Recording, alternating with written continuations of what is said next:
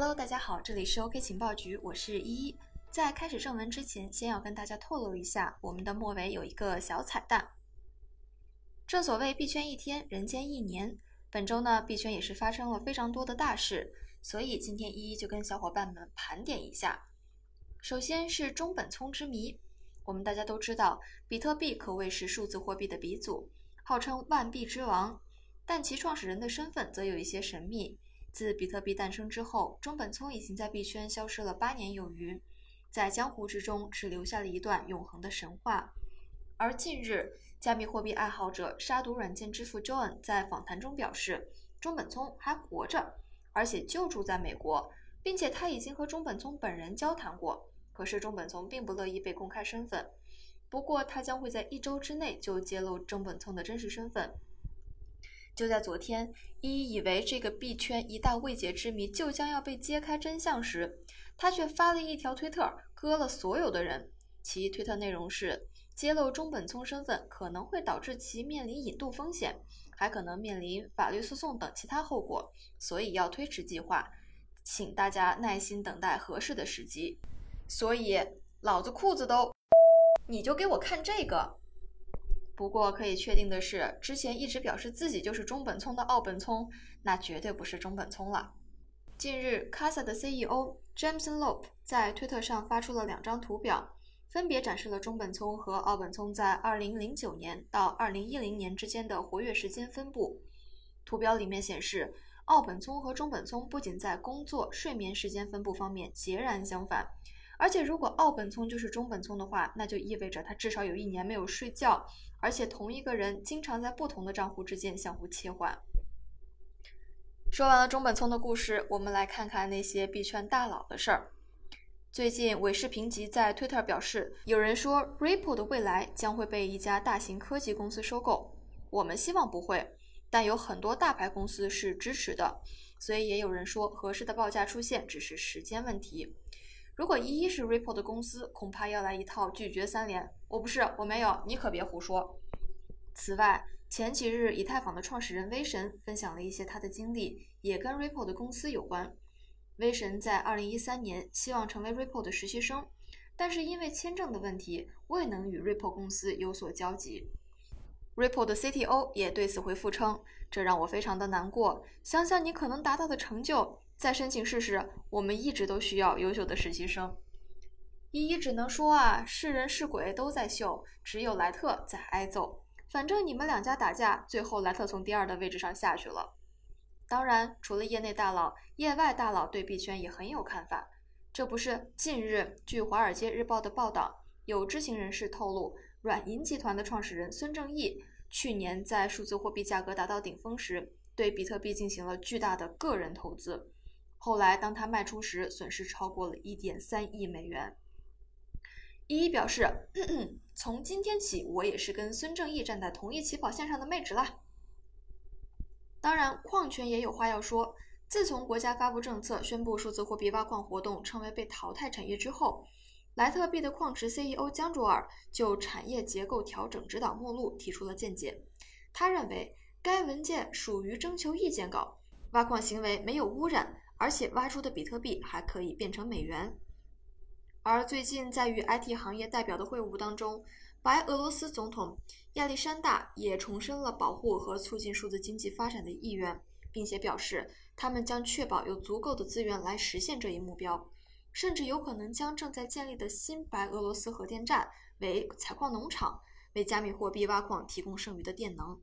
所以说，挖矿还是有搞头的。一一表示，国家队都要入场，这谁能挖得过？不过小伙伴们也不要灰心，因为根据数据来看呢，目前比特币的算力是四十六点三一 EH 每秒，比特币的平均系统每十分钟出现一个块，和冷却功效比率取百分之三十等假设计算，中国依然是挖矿成本最低的国家。最后一句是重点。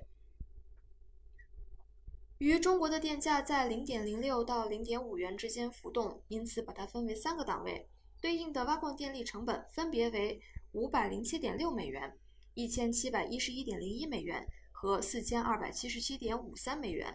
另据官方数据，平均上网电价对应挖矿成本为四千五百六十二点七美元，相比较比特币的现价五千五百四十六点四四美元，说明中国挖矿即便用零点五元为电价也是盈利的。至于挖矿天堂伊朗，挖矿成本还要高于中国中等电价的成本。另外，捷克共和国、美国、以色列都属于挖矿成本高地，这些国家部署矿机并不划算。挖矿虽然有利润，但是依依也要在这里提醒一下广大的小伙伴们。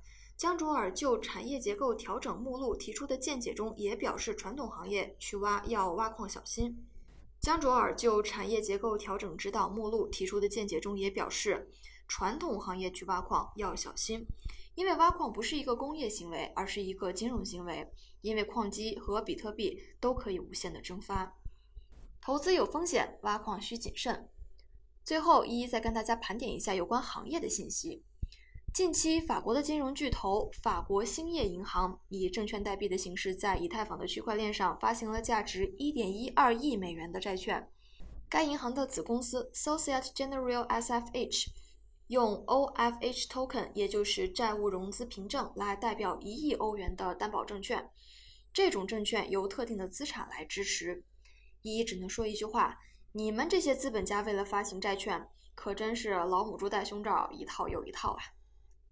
在币圈，我们都知道私钥是不可能被破解的。然而，四月二十三日，独立安全评估员发布的一份报告称，一名强盗区块链通过猜测安全性较弱的私使，成功盗取了近四点五万个 ETH。高级安全分析师表示，他意外地发现了这名老练的黑客。虽然猜测私使在统计上来说是不可能的，但是他通过他的研究方法，发现了七百三十二个私使，使他能够像账户持有人一样的完成交易。报告指出，他没有使用暴力随机搜索私使的方式，而是使用了查找错误代码和错误随机数生成的组合。这个故事告诉我们，作为一个穷逼，往往能省去很多不必要的苦恼。近期，比特币曾一举突破了五千六百美元的大关。当天有消息传出，有网友通过美国第一大证券商 TD Ameritrade 账户，在纳斯达克平台上买入了一个比特币。之后，对方解释称，这只是他们在用自己的模拟交易平台进行的测试，并非账户中的一笔真实交易。一旦该情况属实，在纳斯达克等主要的传统交易所上市比特币将成为比特币等数字资产发展的强大推动力，同时有助于那些以前无法使用加密货币交易所的投资者进行投资，并对比特币的复苏做出巨大的贡献。除此之外，区块链行业还有另外一个利好消息。比特币的持有者现在可以使用闪电网络在亚马逊等电子商务网站上购物了。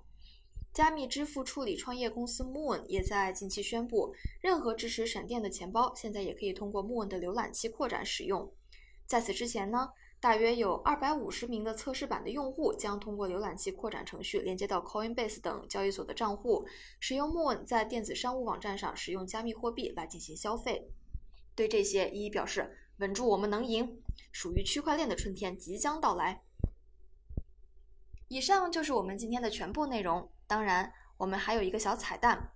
OK 情报局五一将会有一个特别活动，说说你的神操作，即将在五一举办。